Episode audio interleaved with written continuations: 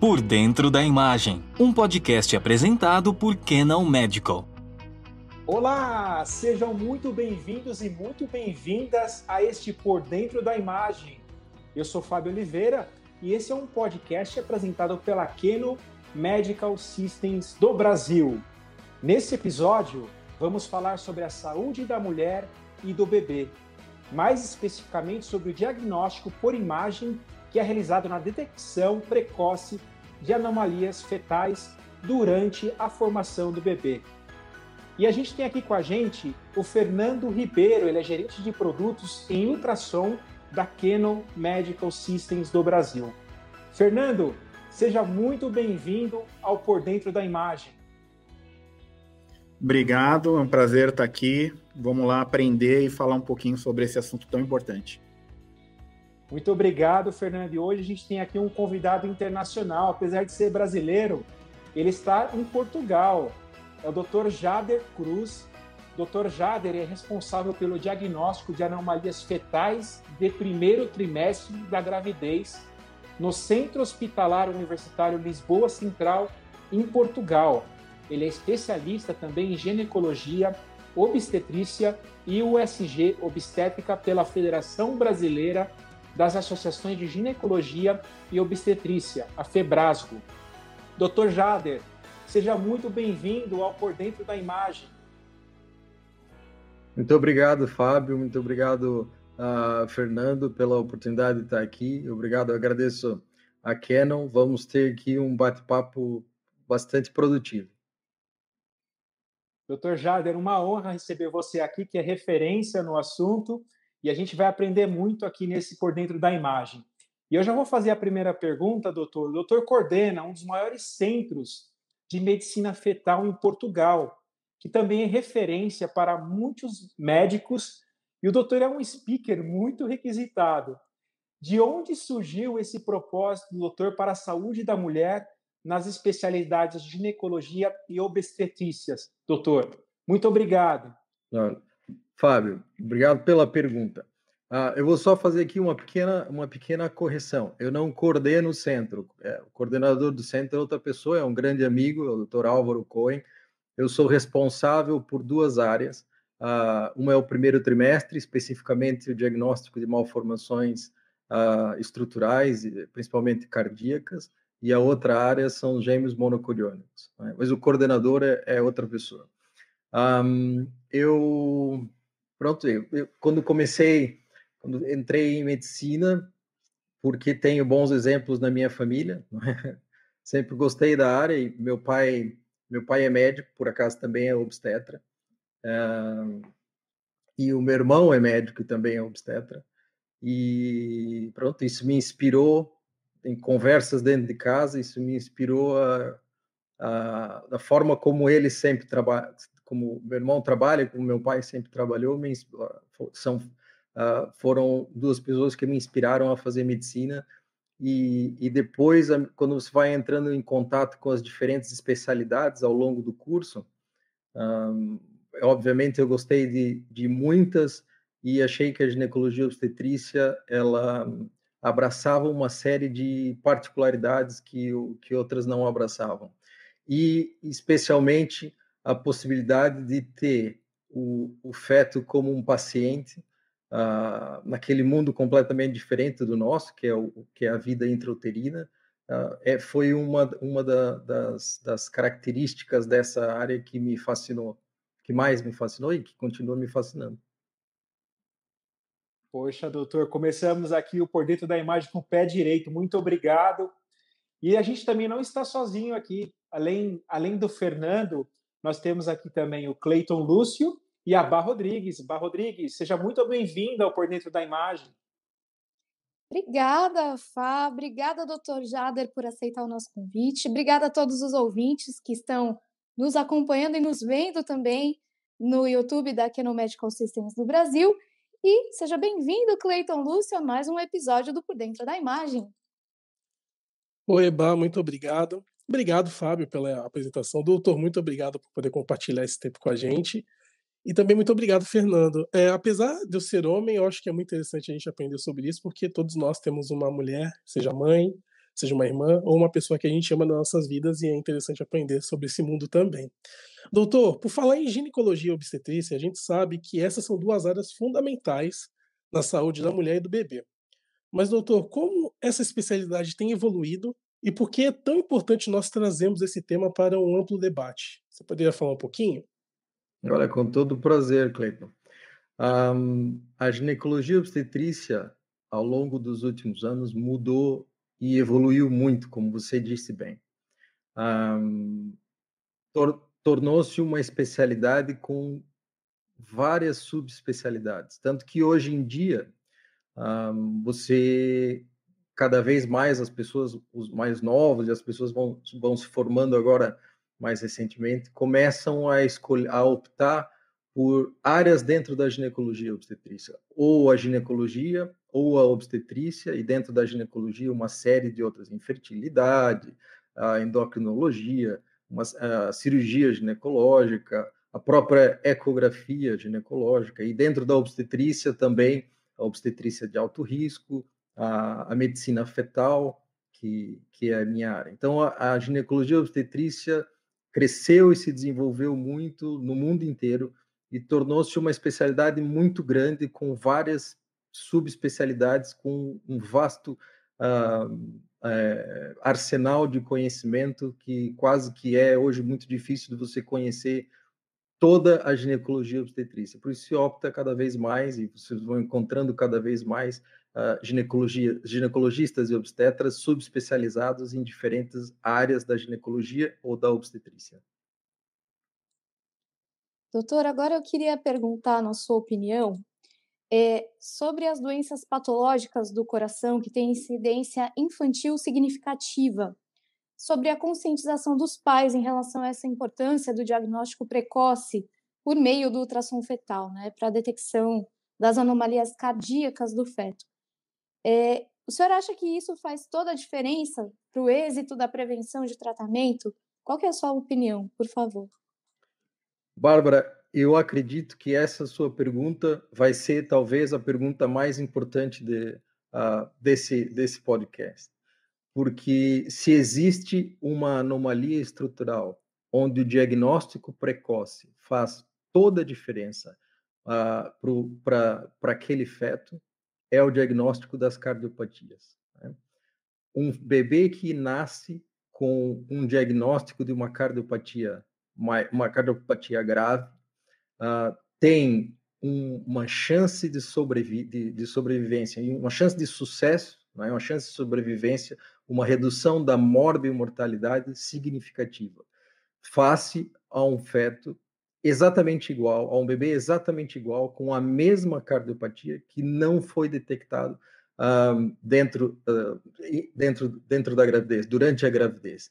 Então, o diagnóstico da, das cardiopatias graves durante a gravidez tem um impacto direto no sucesso da, daquele bebê, uma redução muito importante da, da morbimortalidade. Por isso, é importante os casais que, uh, grávidos, né, as mães e os pais que estão agora nesse momento na gravidez, uh, é, fazerem a, os, os exames de ecografia importantes que é a ecografia do primeiro trimestre, o estudo morfológico do segundo trimestre, em alguns casos, o ecocardiograma fetal e, e a ecografia do terceiro trimestre, na tentativa de, de, de, de poder detectar alterações cardíacas. Alterações cardíacas graves, elas são algumas estruturais e são possíveis de serem detectadas já desde o primeiro trimestre, e algumas são evolutivas e vão aparecendo em, em momentos diferentes. Ah, mas mesmo as malformações cardíacas maiores, às vezes podem passar despercebidas, por mais que seja uma cardiopatia importante. Então, por isso, os exames ah, realizados com pessoas que são certificadas e competentes são, são exames extremamente importantes. Doutor, eu queria trazer aqui para a mesa para conversar um pouquinho sobre a gente ainda sobre essa pergunta. O Fernando, Fernando, é, eu acho que você tinha uma, uma pontuação ou um complemento à resposta do doutor, né? É, na verdade, eu queria, é, em cima disso que o doutor Jader acabou de falar com a gente, é muito bacana, é, como, doutor Jader, como é, as tecnologias, né, principalmente quando a gente fala aí de, da ultrassonografia fetal, ela tem apoiado nesse diagnóstico, né? Quando a gente olha, por exemplo, a ultrassonografia fetal, o ecofetal, né? É, principalmente ao longo dos anos, né? Como que as tecnologias existentes hoje têm evoluído e se elas têm conseguido suprir de uma maneira muito satisfatória as demandas é, do, do, profissional médico? Fernando, é, é assim, hoje você tem dois, do, do, dois ou três parâmetros importantes. Um é a evolução da tecnologia permitiu que houvesse a evolução da, dos computadores e da tecnologia permitiu que houvesse uma evolução do, dos aparelhos de ultrassom, dos ecógrafos. Uh, hoje nós trabalhamos com aparelhos que têm uma qualidade de imagem muito superior a 10 anos atrás.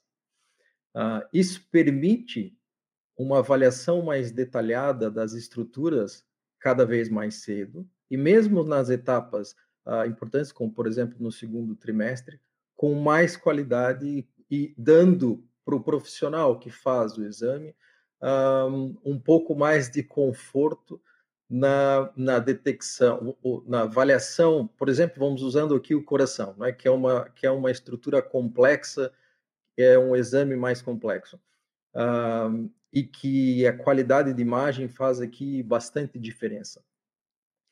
Então, a evolução da tecnologia nos permite hoje ver com uma qualidade maior e nos dá uma segurança um pouco maior na, na, na para a nossa capacidade de dizer se aquele coração é um coração normal ou ter uma suspeita de uma alteração ou eventualmente fazer um diagnóstico de uma alteração. Uh, junto com isso, tem a evolução do conhecimento. Né? A medicina fetal é uma especialidade relativamente nova. Ela tem mais ou menos uns 40 anos. Uh, isso não é muito tempo, não é?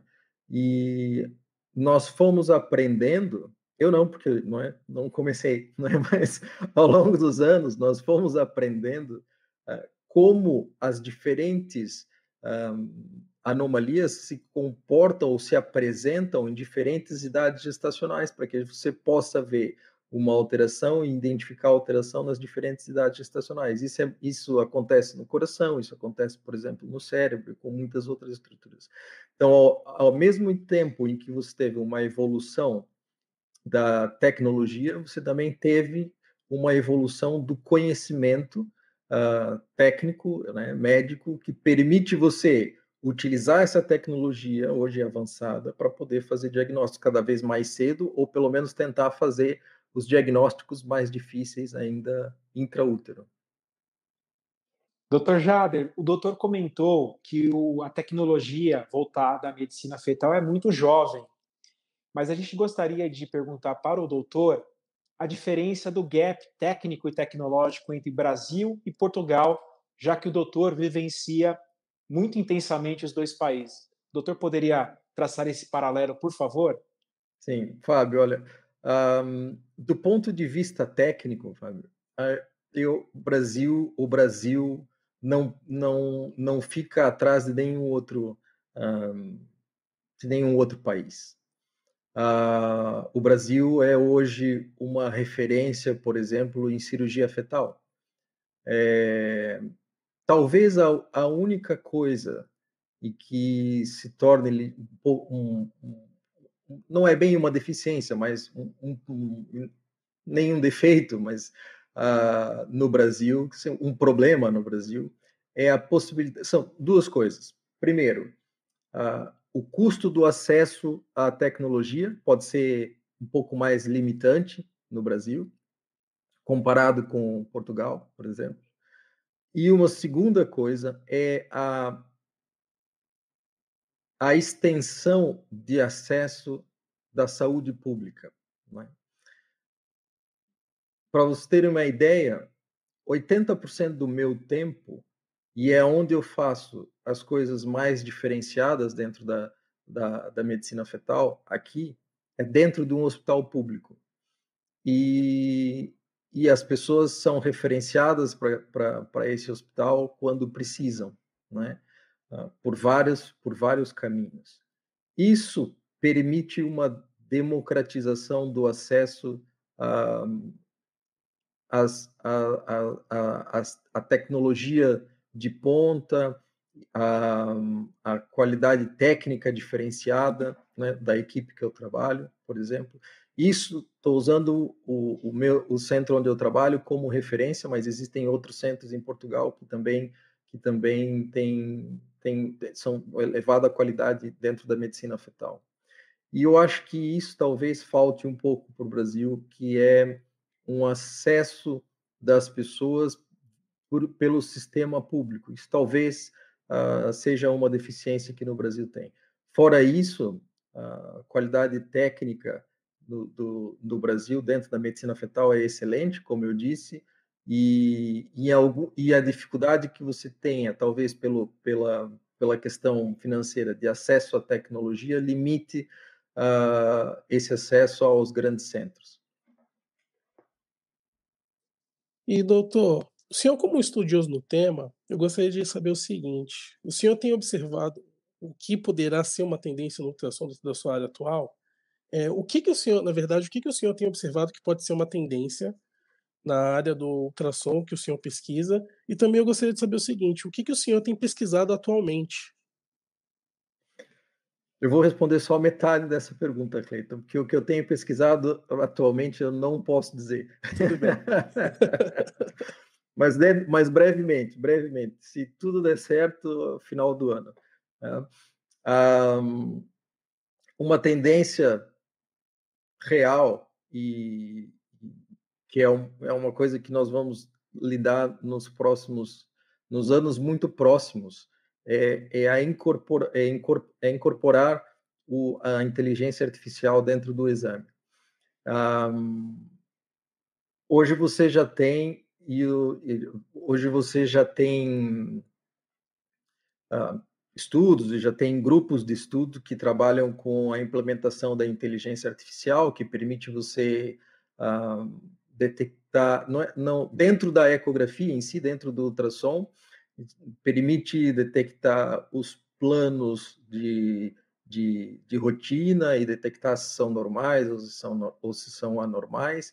E é, essa é uma tecnologia que, que obviamente veio para ficar e vai ser incorporado dentro do nosso exame e vem para facilitar significativamente o nosso trabalho. Os próprios aparelhos, os novos aparelhos da Canon, não sei se eu posso falar isso, uh, já incorporam algum, no, nos, nos, mais recentes, já incorporam algum, algum, algum, alguma inteligência artificial e, e, obviamente isso vai, vai ficar cada vez mais, mais comum e mais, mais evidente e mais e, e de maior utilização. Uh, então, dentro de todas as coisas que nós vemos, eu acho que a, ten, a principal tendência uh, para um futuro muito próximo é a utilização da inteligência artificial. Isso, de, fa de fato, vai ser uma, uh, talvez a principal, principal avanço e o principal pulo tecnológico que nós vamos ter nos próximos anos.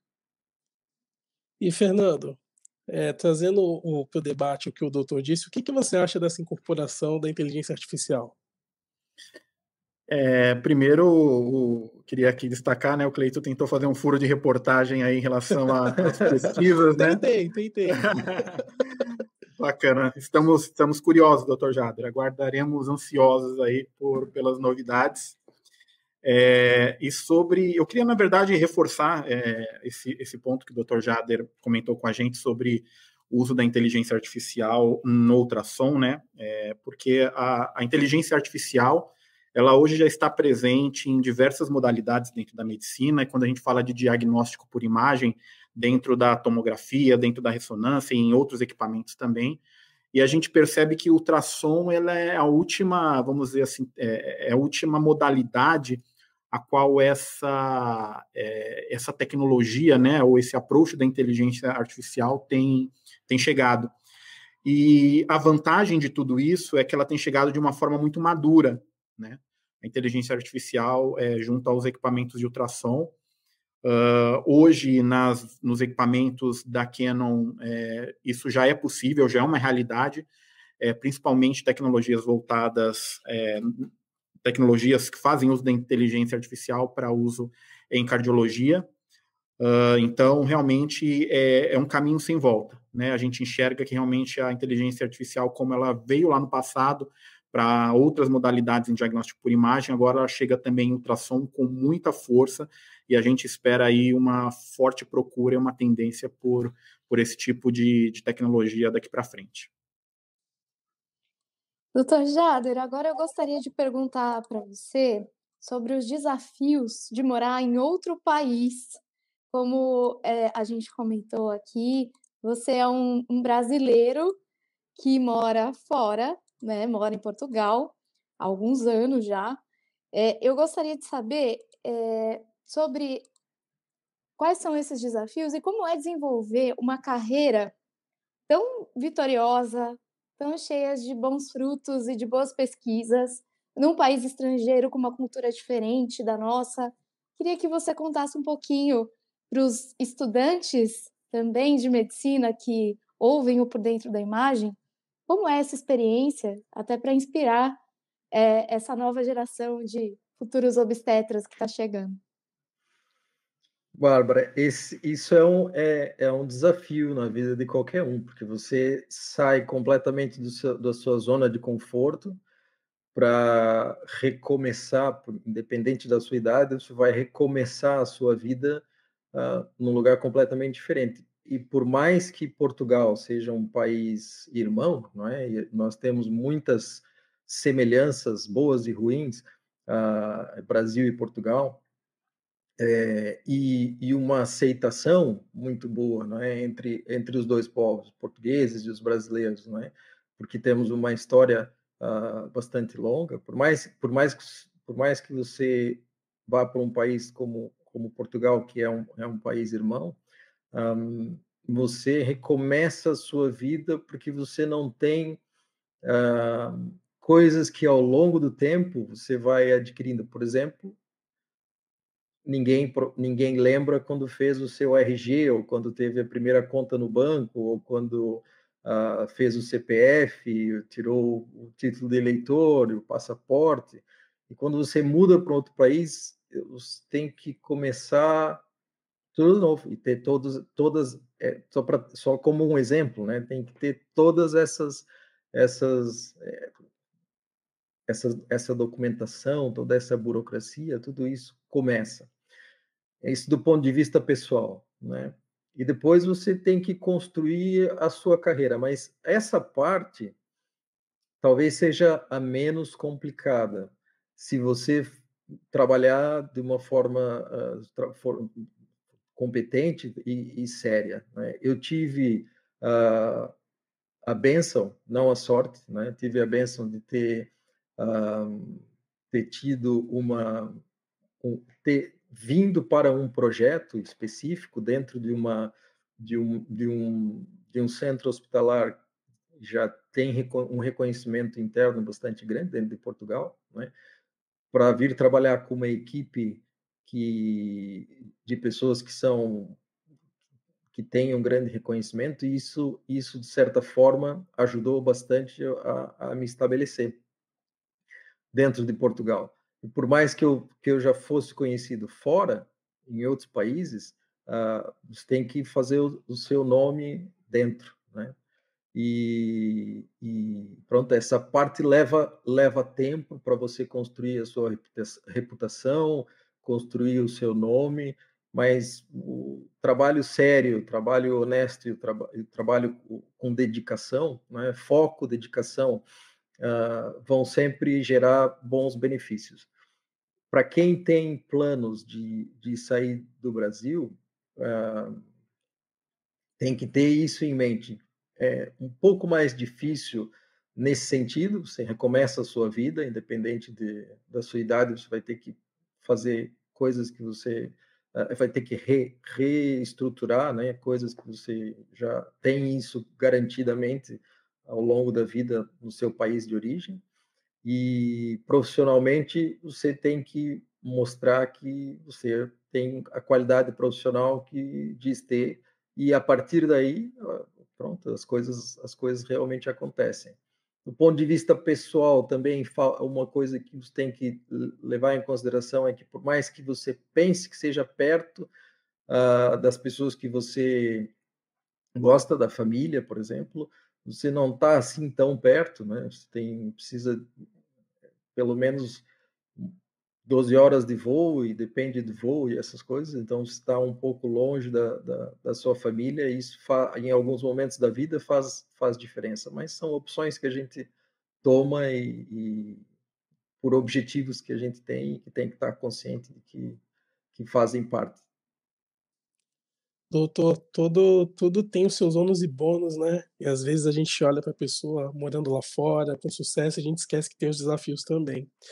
É, doutor, a Bárbara Rodrigues ela pediu para você inspirar os futuros obstetras, mas eu gostaria de aprofundar mais um pouquinho esse tema, porque realmente eu acho que motivar as pessoas e mostrar que realmente existem brasileiros de sucesso no mundo é fundamental para que nós possamos construir uma nação mais próspera e mais, e mais desenvolvida, né?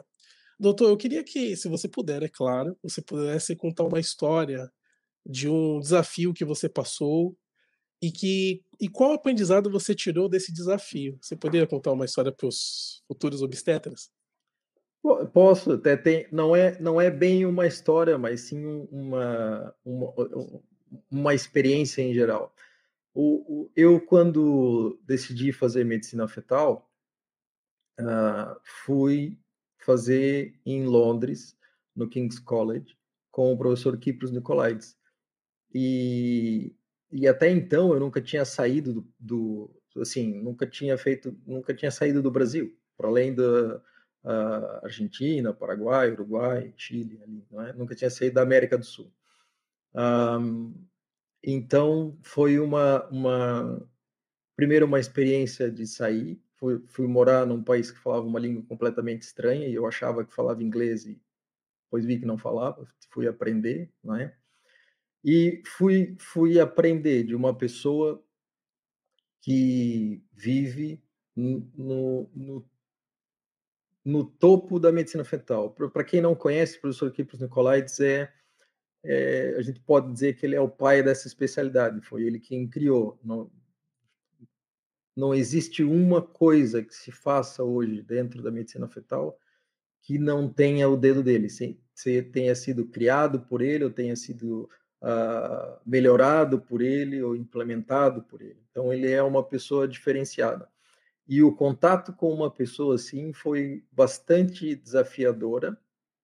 O contato foi bastante desafiador pessoalmente, faz você crescer, sair da sua zona de conforto, ter que se movimentar, ver outras coisas e pensar de uma forma diferente. E, ao mesmo tempo, abriu muitas portas e abriu muito a cabeça para ideias e para pesquisas e para e para e não era o, a carreira de investigação não era não era uma coisa que eu tinha assim uh, como prioritária e depois que eu passei por lá passou a ser uma prioridade da minha vida então o fato de você sair da sua zona de conforto, seja do seu país, seja da sua cidade, seja do seu estado, que isso é uma coisa que pode acontecer. A vantagem do Brasil é que você pode sair da sua zona de, conforto sem necessariamente sair do seu país. Né? O Brasil é tão grande que você mudar de um estado para o outro, você praticamente muda de país, são outra, outros costumes, às vezes até a língua tem algumas, algumas características diferentes o fato de você sair do seu país e tirar, sair da sua zona de conforto e ir para um lugar diferente faz com que você cresça bastante. E se você tiver a oportunidade de, de, de, de, buscar conhecimento de pessoas que são assim extraordinárias, como por exemplo eu tive a oportunidade de buscar conhecimento com o professor Kipros Nicolaides, uh, isso muda completamente a forma que você tem de, né, de ver a sua profissão nesse caso. Né? E, e, e, junto com ele tive a oportunidade de conhecer outras grandes pessoas, né, a professora Lindsay Allen, o professor John Simpson, foram pessoas que, que mudaram, que me deram um impulso assim diferente na minha vida. Eu acho que a mensagem que eu queria deixar é, é realmente é muito fácil a gente ter a nossa vida programada e seguir aquele aquele caminho e não tem nada errado com isso, né? Uh, seguir aquele caminho que nós programamos para a nossa vida.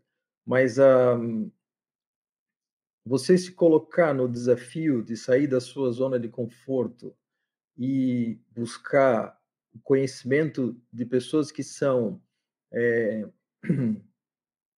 o topo daquilo que você quer fazer, seja medicina fetal, seja ginecologia, seja obstetrícia de alto risco, vai trazer para você benefícios profissionais e benefícios pessoais que você não consegue medir uh, depois. O impacto que isso tem na sua vida é, é difícil de, de, de, de traduzir para é difícil de traduzir. Traz para você um, um crescimento uh, que você não tem de outra forma. Doutor Jader, a gente queria agradecer mais uma vez por aceitar o nosso convite. E agora eu queria pedir que você deixe suas redes sociais para quem quiser saber um pouco mais do seu trabalho, acompanhar mais as suas pesquisas, que a gente soltou um spoiler aqui que até o final do ano teremos novidades. Então, para os alunos que quiserem entrar em contato com você e para os seus colegas de obstetrícia também entrarem em contato, por favor. Bárbara, eu, eu, eu sou. Um, eu não tenho assim gran, grande presença nas redes sociais. Um, é uma falha, talvez. Depende do ponto de vista. Muito daquilo que eu faço é, é, divulgado dentro de um, de um, de um, de um site voltado a, ao a divulgação do conhecimento em medicina fetal que chama-se updates.academy. Então, quem quiser visitar o updates.academy, ele comporta uma série de coisas. Ele tem um, um congresso que acontece a cada dois anos e que era para ter acontecido em 2020 e foi adiado, e se tudo der certo vai ser agora em 2022. Uh, ah, foi adiado por conta da, da, da pandemia. Né?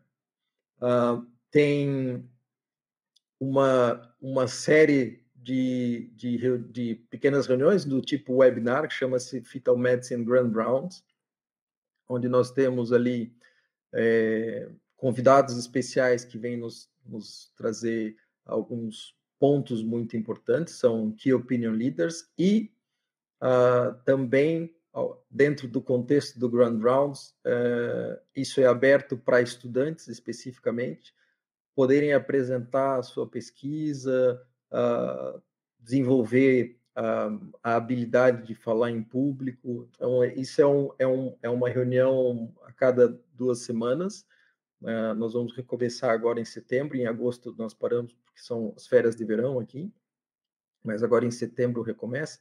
E ali tem, tem na página tem a nossa programação, vai, ter, vai tendo sempre a programação, os convidados e o que vai ter na próxima reunião. Uh, e tem também uma parte que é voltada para a ginecologia. Apesar de não ser a minha área, o grupo tem um, um, um, um dos colegas que é mais voltada à ecografia ginecológica, e tem temos ali um, uma área que é voltada à ginecologia, e uh, recentemente teve um, um, pequeno congresso online com foco na, em, em ginecologia. Então, quem quiser conhecer o site, todas as aulas que já foram dadas estão lá no site, todas as aulas estão ali, são disponíveis, aquilo é disponível gratuitamente. As informações dos próximos eventos também estão tá lá e as, e, e as informações do evento que vai acontecer em 2022 uh, ah, ainda não estão, não estão lá, porque nós ainda estamos programando, mas brevemente estará. Então, quem quiser visitar é www.updates.academy. Doutor Jader, mais uma vez, muito obrigada por dividir o seu tempo, seu conhecimento, sua história aqui com a gente. Obrigada por fazer parte do Por Dentro da Imagem.